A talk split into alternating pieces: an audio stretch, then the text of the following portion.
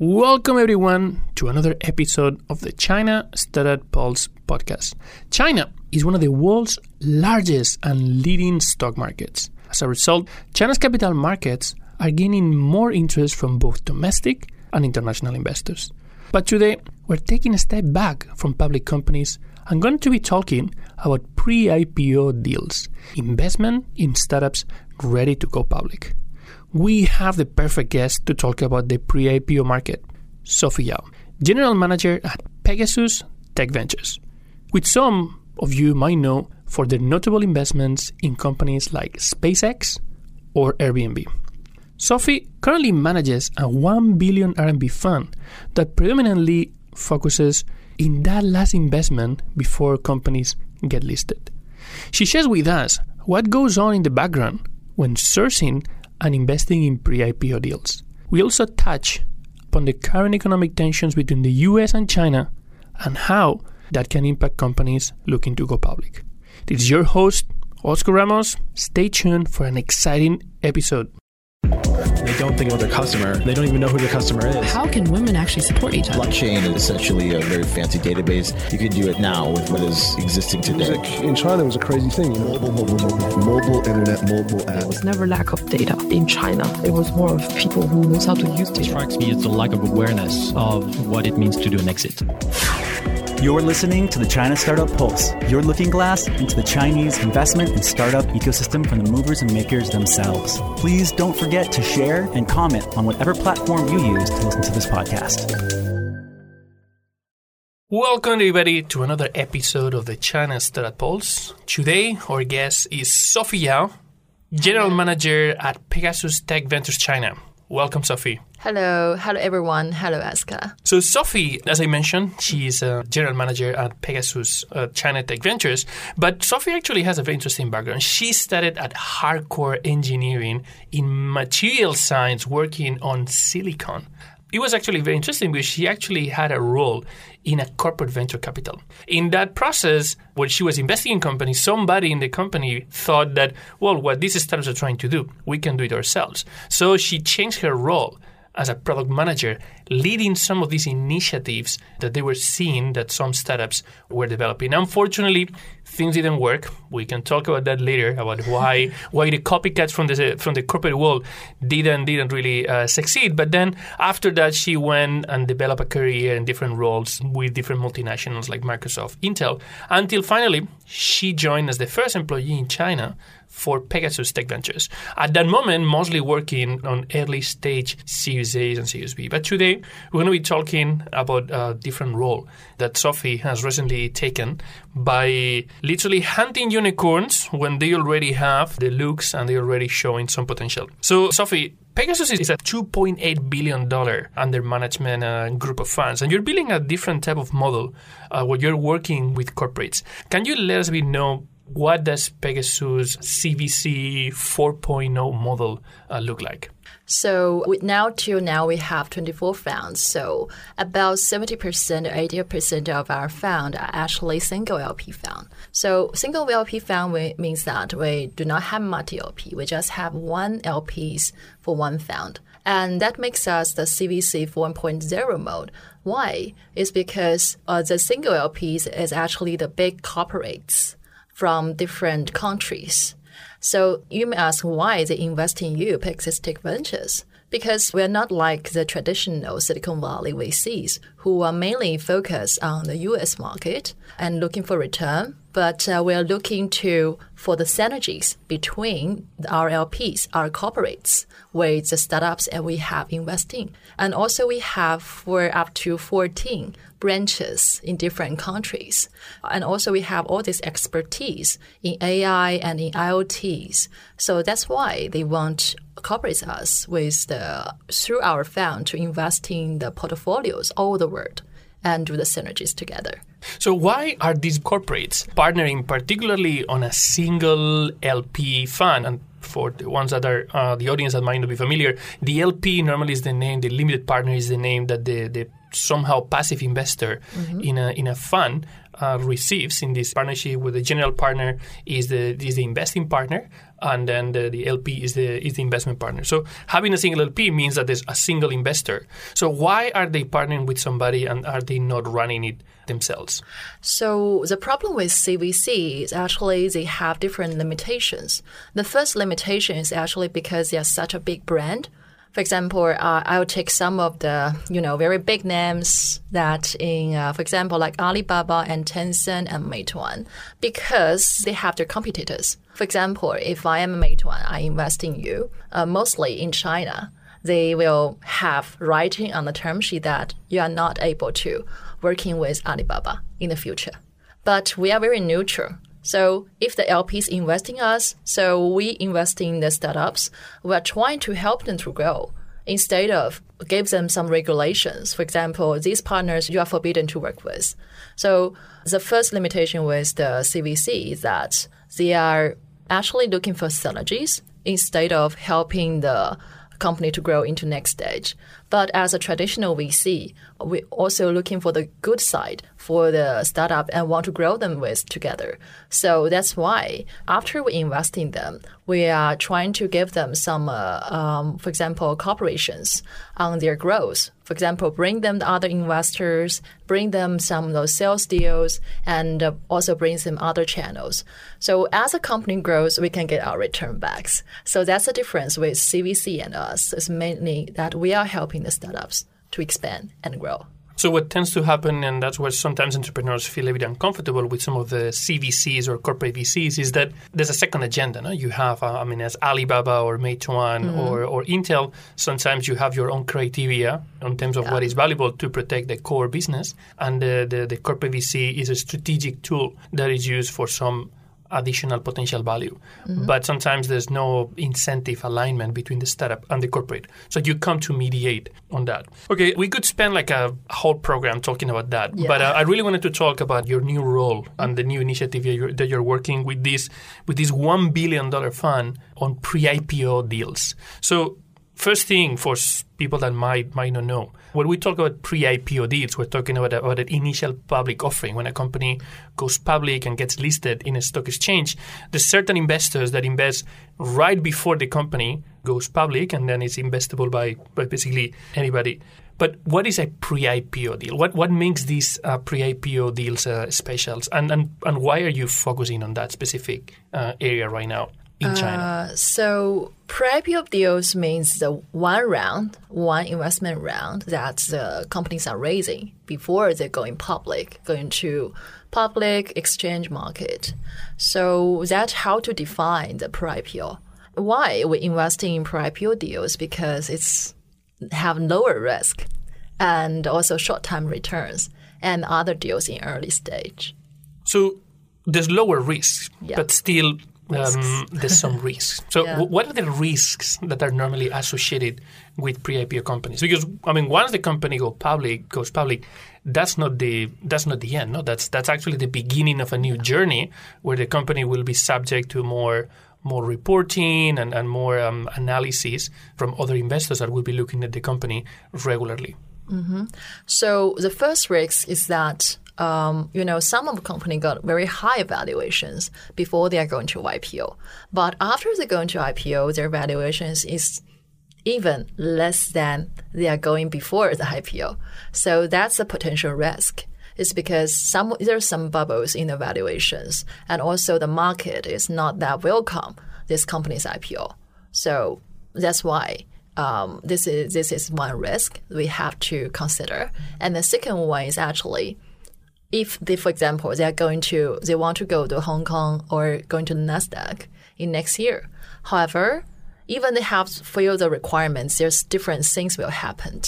Some of other, you know, unexpected things. For example, like SEC said, hey, you don't, um, we don't want Chinese companies to be listed in uh, Nasdaq, and just to go back to China. And then this company, but they have already have their VIE structure, so they have to, you know, uh, structure and go back to China and uh, from VIE into the uh, the Chinese company structure. So that's a second risk. This is two main risk. Mhm.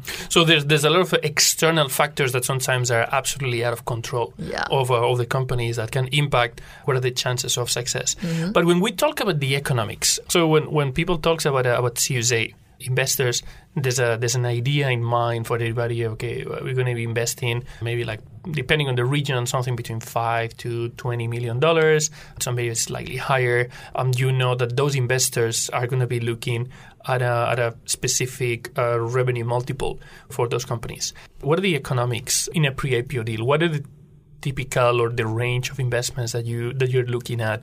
And when you're looking about a, a return, are you measuring the return in a multiple? How are you measuring the return of those transactions? So we're looking for actually for miracles. So for four factors. The first one is their valuations. So if the valuation is too high, and uh, we may consider that there's a bubble that in their valuations. So we're now currently mostly look at one billion to two billion valuations companies. And second one is our actually our ticket size is among uh, 30, uh, uh, 30 million USD. So if the company is open another round with, for example, like 100 million USD, and we can participate. So, but the, if the ticket size is too small, we we consider um, still there's some risk. So that's why we did not invest in. And the third one is their revenue. So because when you go public, and actually the market is also will look at your revenue and your product. So that's why we want these companies, if we want to invest in them, we consider that they will have up to even over like 5 million, 1 to 5 million, uh, uh, over 5 million USD's income revenues before they're going to public. And the fourth is the market actually these companies are going to. For example, like if they're going to Nasdaq, Hong Kong Exchange, or going to China market, because this is different, have different multiples we have compared, and different market and also had different favors you know, favorite uh, companies when they're listed. For example, like for Hong Kong Exchange, they prefer the medical or the healthcare related companies. And for Nasdaq, they also have, for example, they have some companies, for example, like in China, the SaaS and cloud companies are under um, are underestimated. So they will not have many. Um, much multiples when come to when listed in China. So they're going to uh, going to Nasdaq, and Nasdaq actually are more friendly to these companies. So also it's based on industry. So we're talking a lot about the analysis, the mm-hmm. risk evaluation, mm-hmm. the potential return. Yeah. But something that uh, almost every every venture capital investor talks about is how much can they help the companies and, and how much can they can they support mm-hmm. the, the founders in this process. You're talking with companies that already are very consolidated. They already have a, a significant revenue and, and somehow a predictability of the business that uh, that they believe, well, we're okay to be um, subject to the public uh, reporting that is required to listed companies. So, what is the role um, in terms of supporting the company in for a pre-IPO investor? So yeah, as our company is targeting ourselves as actually global investor. So what we are good at is the global relationship and also the global resources. And also all these corporates, big corporates relations behind us, our beloved LPs. So after we invest in this company, we'll actually help them to expand into different market and help them to connect to our LPs so that it can have different synergies together to boost their business. So when you look at these companies, um, you're somehow also looking for uh, for opportunities. Companies that have a business that, based on your access to markets or resources or, or some level of understanding of the of the opportunity, you think that those companies might be missing an opportunity. You know, thanks to that missed opportunity, you can say, well, I mean, you don't, you are not doing anything in this market, and there's a massive demand for what you're doing in this market. Do you actually look at that as a, as a way to to evaluate the potential investments? Uh, so there's different ways to actually, uh, like you said, to evaluate it. The first is company be underestimated. For example, some companies are under COVID period. Are underestimated because, for example, uh, they are retails business and they have, for example, they are the service providers for a hotel. So that's why they have been affected by the COVID virus. But after, but from their technology or revenue wise, before their performance before the COVID, I think they're good. So, but during the COVID, because they have been underestimated, so their valuation is slightly going down. And also, it has like a more reasonable valuations and more friendly for us to get into the deal because pre IPO deals you have to actually fight for it. It's not like you know during pre-IPO, so you can get easily access to the deal. But pre-IPO deals because it's like lower risk and also a clear exit uh, path. So there's a lot of VCs or PE firms are fighting for pre-IPO deals. So one thing we are looking at is this company if they are underestimated by, for example, COVID or other situations, but have potential to grow highly in next years or next three years. So this is one. And the second one is during the one or two years that this this industry or these companies will be boosted that in the sales or in the other expand in, in expansions. So for example, like during the COVID virus period, online educations right? And also the food delivery companies such as Meituan and also the other online um, online communication platforms such as Zoom, their valuations goes very, very high. So for that part, we are also looking at. So this is a company that has been benefit from the current situation. So there's two aspects. Mm-hmm. so you're looking for companies that um, they either are in like massive growth or companies yeah. that are are right now in a situation of uh, temporary restrictions on, on their business. You're looking at uh, most companies that could potentially go public at different markets, and you mm-hmm. already mentioned that every every every um, stock market will have their own their own kind of like preference for different types of uh, of deals. But you're mostly looking at companies from China.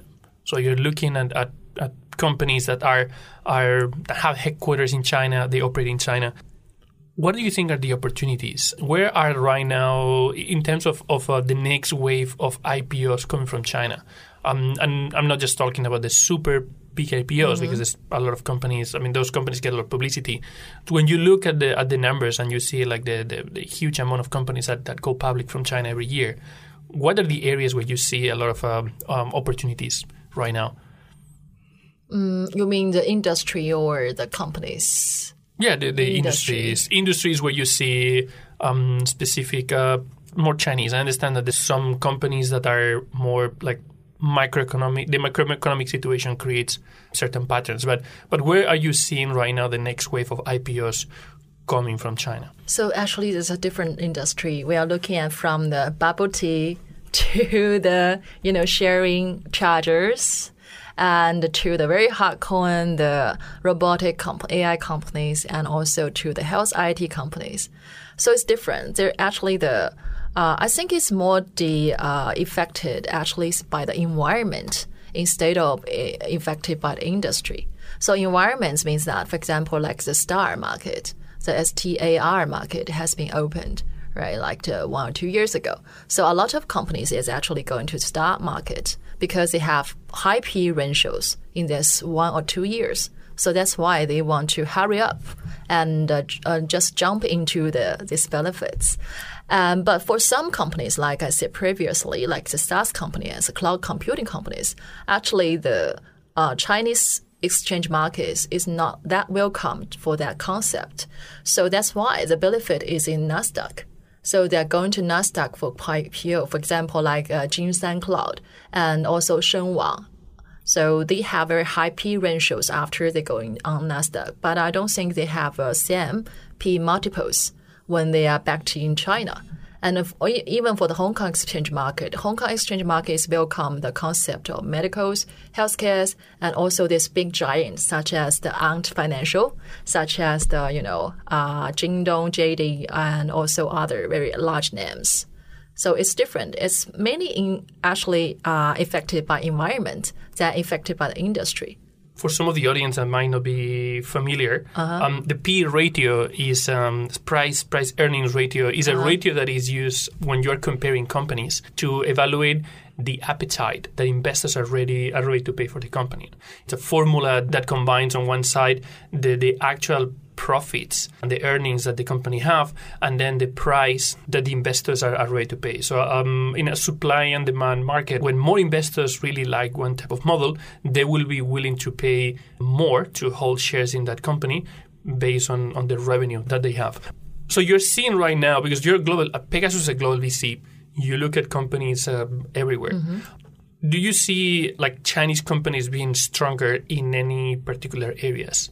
US and uh, China companies are very strong in AI, very, very strong in AI, and also for the industry related tech areas.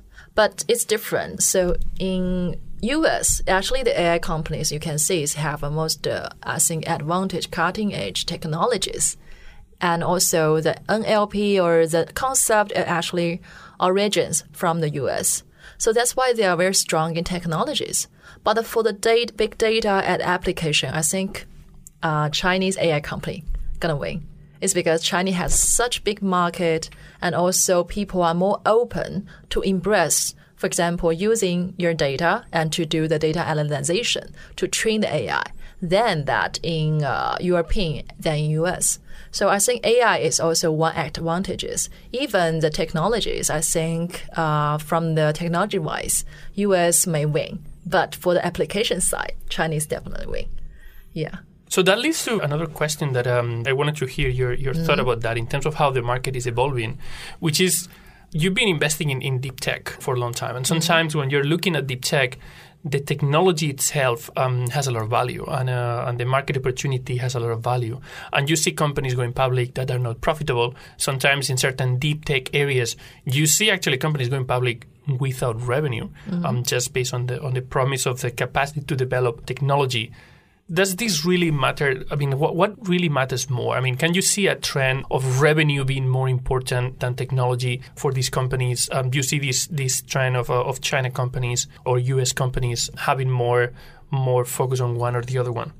So that's a very good question. So from my understanding, it's actually it's like here. If you as a human, you should have both mental health is okay and your body health is okay. So I think technologies and also the revenues goes hand in hand. But for example, you invest a lot in technologies, but you do not have a very proven revenue mode. For example, you're using these technologies in the wrong field and there's no market need. So this company will have not have revenues. Then even your technology is good, but your company gonna die. But on the other hand, you are looking for revenues or returns that your company and do not even take a look at technologies. Then your entry barriers, for example, like the competitors, can copy your business model very easily and also have a lot of revenue. So you're gonna have a lot of competitors. That's what happened when the sharing bicycles yeah, the market. So I think the company should have their revenue, both have their revenues, which means proven business models that you can sell your company, uh, you can sell your product to different kind of customers and have a proven market. And also you should have your own technologies that supporting your business models. So uh, the other competitors can copy paste your ideas, but they, they can copy paste your ideas, but they can't copy paste your technologies. So I think both is important. Let me rephrase the question. Do you think the behavior and the preference of investors is shaping the type of companies that you have in China? You were talking about the case of mm-hmm. AI, where sometimes you see in the US more cutting edge technology, but you have in China companies that that they they have more application of the technology and more tangible business coming out of, uh, of that. Do you think that that behavior is uh, of, of companies is happening somehow influenced by the appetite of investors that are looking for one thing or another one? You mean that uh, the the company's behavior on their market is infected by the investor, right? Yeah. Definitely, and even by the country's uh, policy and situations. In China, because um, China is running very, very fast, right? Economies has been boosted in just 10 years. So that's why Chinese investors actually for like a quicker return. So also that is pushing the companies to making money, making money quick. Uh, but in US, in US, because it have a longer history of uh, the VC and investment, so they can accept that the company is not. Uh, they have very good technologies, but they're gonna be uh, they're gonna have revenues in next or maybe five years or six years, so they can wait. So it's different culture and different environment. And that's why we have this, um, as you mentioned earlier, no? this new Nasdaq style market in China, this, the, the Star Market, that was launched a, a couple of years ago and that has been uh, showing uh, interesting uh, performance. How do you think has actually this performed to the expectations? Do you think like right now companies are really looking at that market as, a, as an alternative because it's simply a better option for them? Because I think it's like the entry barriers is like lower than the ones, for example, like Shanghai exchange market or even lower than um, Shenzhen exchange market. So before that, you you're gonna have a certain amount of very large revenues if you want to be listed in uh, in Shanghai or in Shenzhen exchange market. But for the stock market, it's more focusing how your technologies are right? So, and how your how your company is operated. So I think it's very good that we our our countries has opened the star market. It's because this market actually encourage the company to doing more, you know, on their researches, even they are not maybe making revenues in this two years or three years, but they are doing uh, researches on the uh, doing the shaping their technologies. So I think it's very good that we have opened the star market, and also star market has attract many of the um, foreign investors and uh, want to invest in star market as well. And also in these two years, I'll see that the stock market ha- will have very high multiples and friendly to Chinese technology companies. What do you think? The you mentioned cloud companies will get much um, much better valuations outside of uh, outside of China in, in Nasdaq. What are the companies that are well loved by by the star market? Uh, and also, stock market is, for example, like uh, mater- new materials and uh, health-related concepts, and all these kind of technologies. Who have technologies? All these kind of companies who really have technologies in it. Right now, one of the news that is all over the place is this dual IPO of um, Ant Financial, where they're looking at, a, at an, an international IPO, a domestic IPO, and they're looking at Shanghai and, uh, and Hong Kong as the options to be to become like probably the largest IPO in uh, in history.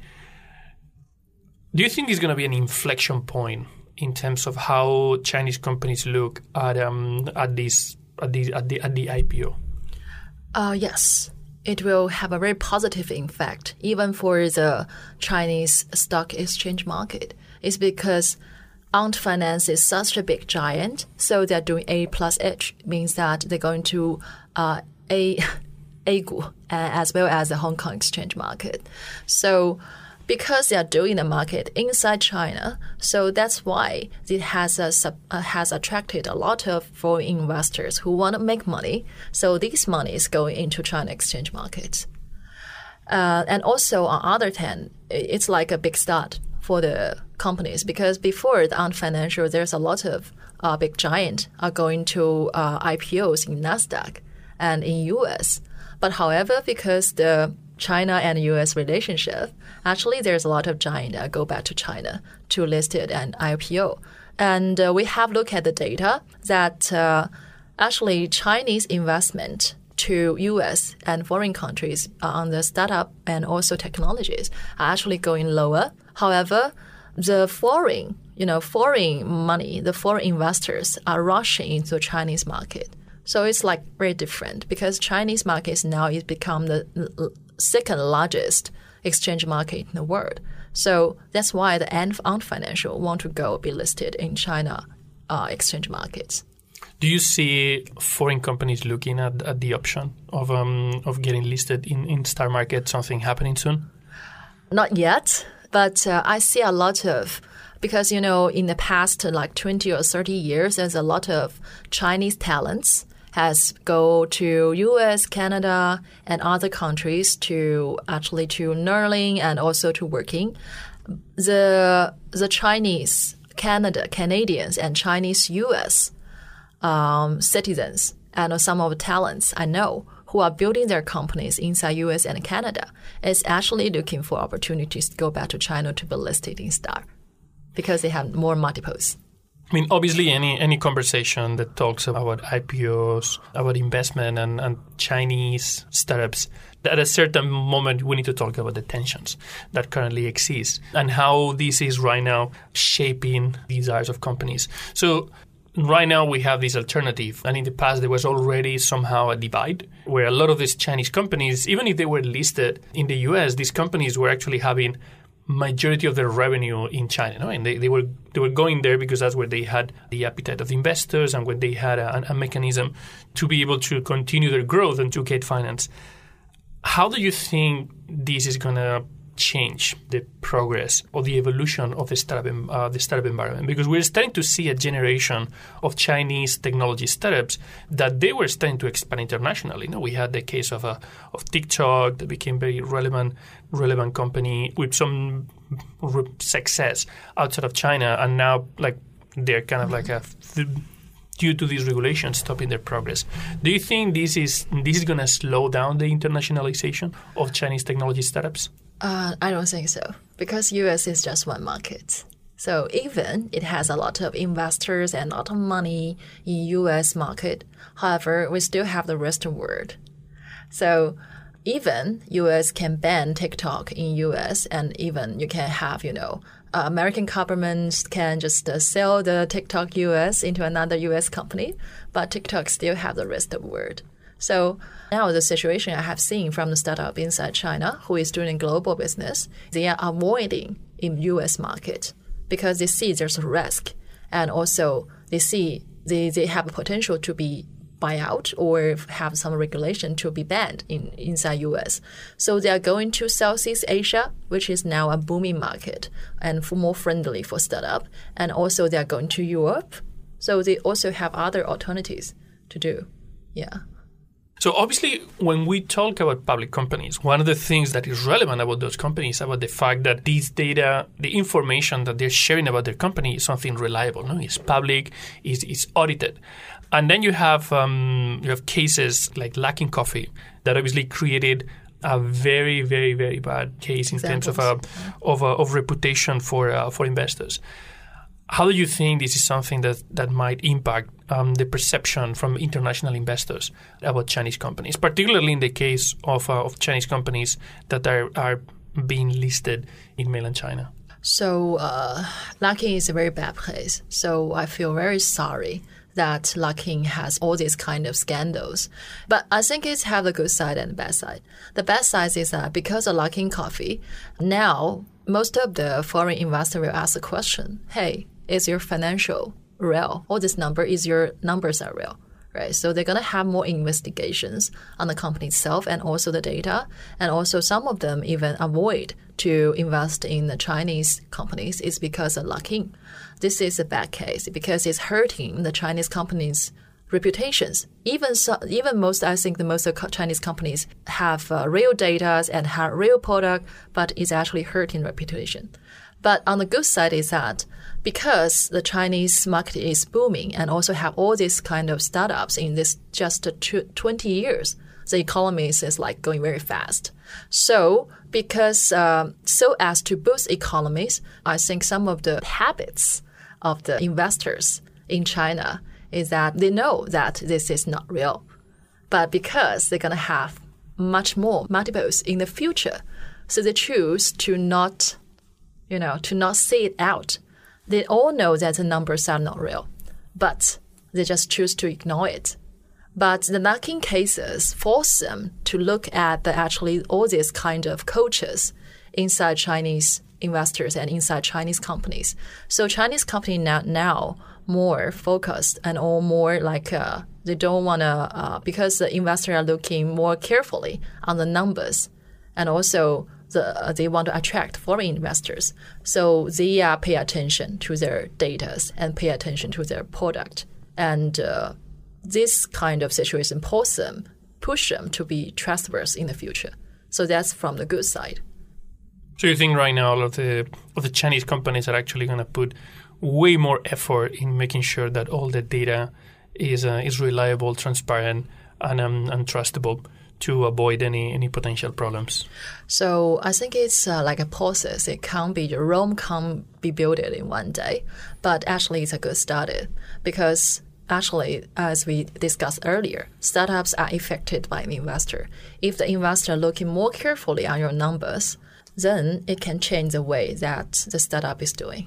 Sophie, you started in really the, the hardcore part of the technology side on, on the materials. Mm-hmm. You went to VC, you went to now you're in the pre-IPO. Looking back into um, into what you're learning right now about this about these pre-IPO companies, um, what type of things are are lessons learned that you think any founder in a Series A or Series B should consider? Uh, lessons, right? So lessons first, just keep some money in your pocket and control your burn rate. Uh, because I see there's a lot of very good companies have good technologies and proven um, a business model. However, after COVID, they died. It's because they're just short of cash. So the first lesson I think the A round and B round company should learn is that to put some money in your pocket. It's like the saving life money that you can't just use it. You don't use it. And this money, you have to plan it. For example, if we are running out of cash and we can't have the investors, right? And this money can support us like half years to one years. So this is really the life-saving money because during now the COVID situation, the U.S.-China tension, and all this, you know, uh, some of the uh, people are even losing jobs inside China. So this com- these companies for the startup, it's very hard to get investors. Now, as our, our investors, we are moving from the uh, the A round to B round to pre-IPO is because like lower risk. So it's now sometimes hard for the companies to raise another round. So the first lesson is just put some money in your pocket. And also the second lesson is to survive. Just to try everything to survive. Because what I say, some of the companies are, you know, easy to give up. For example, they have uh, faced some of the problems and they say, ah, we don't don't want to do that. So the companies go bankrupt. But the but the theory is when you sur- the ones who have survived to the last, the ma- last man has standing, takes all. So that's for the second lesson. Just try so try hard to survive. So, Sophie, you're looking right now actively for companies that are that are getting ready for uh, for IPOs. So, what particular industries are you looking at, and how can they contact with you? Uh, so the industry is uh, we recently most looking at actually the AI as well as uh, IoT companies, health IT companies. So that's a basic area, and also some consumer companies with technologies who have very good revenues and maybe reasonable returns in the future. So this is kind of companies that we are looking for, and specifically after C round, uh, it's about C round and D round, and will be in IPO. We'll listed in three years. So this is type of company I'm looking for right now. So you can just email me. My email is sophie at pegasusventures.com. So if you have interest in Pegasus in, or interest in Pegasus business and want to cooperate with us, just email me. So Pegasus is a very large organization. You have like a still like multiple funds. You're now working on that uh, on that uh, like pre-IPO fund, but I know that you also have some early stage programs for incubation of, uh, of startups in different parts of China. So, can you let us know a bit about that and, and then let uh, the audience that might be interested uh, know how can they uh, apply for those programs? Yeah, so now currently we have two kinds of incubation programs. So one is the physical impo- uh, incubation programs. We have two incubators inside Chengdu and also inside Xi'an. Chengdu is working with the Chengdu government, and in the Xi'an is working with AWS and also Xi'an Chanba government. So we provide um, services for both locals and international team, and uh, we have international team who can help the international companies to come to China market and also doing business with local companies and, and also local government. And we also have the local teams who can help the early stage startup to get investor, to get deal, and to contact the manufacturing factory and make their product come true, and also get supported by the big uh, big giants such as AWS or the other Fortune 500 companies. So that's what we are doing now. And the second is a virtual incubation program. So we have created online incubation programs during the COVID for our international startups. So uh, the international startups can just uh, apply for our virtual incubation programs online. So you can get access to the mentorship programs as well as uh, the uh, our services online and also get to know how the Chinese market looks like, and also how the uh, the patterns, strategies that in China, and also the marketing strategies in China that a startup should have in mind. So that's kind of also incubation services we are providing inside China. Perfect. Thank you very much, Sophie. Thank you, Oscar.